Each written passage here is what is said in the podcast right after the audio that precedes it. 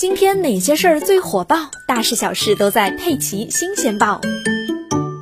前几天，浙江宁波江北区的民警老吕接到了一个特殊的警情，报警人是个小女孩。她说，爸爸妈妈昨天晚上没回家，想让警察叔叔过去看看。因为自己也是一名父亲，老吕很不放心，匆匆赶到了女孩家了解情况。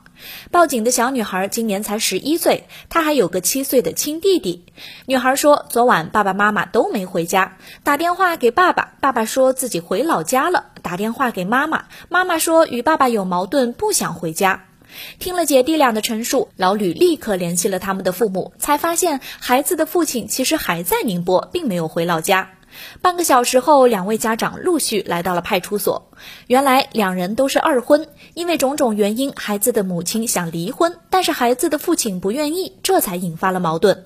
老吕劝解了近两个小时，希望夫妻二人无论如何都能把孩子放在首位，即使关系破裂了，也不能这样弃亲生骨肉于不顾。两人表示虚心接受教育，带着孩子离开了派出所。可让人万万没想到的是，这还不到两个小时，小女孩的报警电话再度响起。她说：“爸妈又一次离开了。”老吕再次与这对夫妻取得联系，孩子的父亲仍以在回老家的路上为说辞，孩子的母亲则只给出了会再考虑考虑的回应。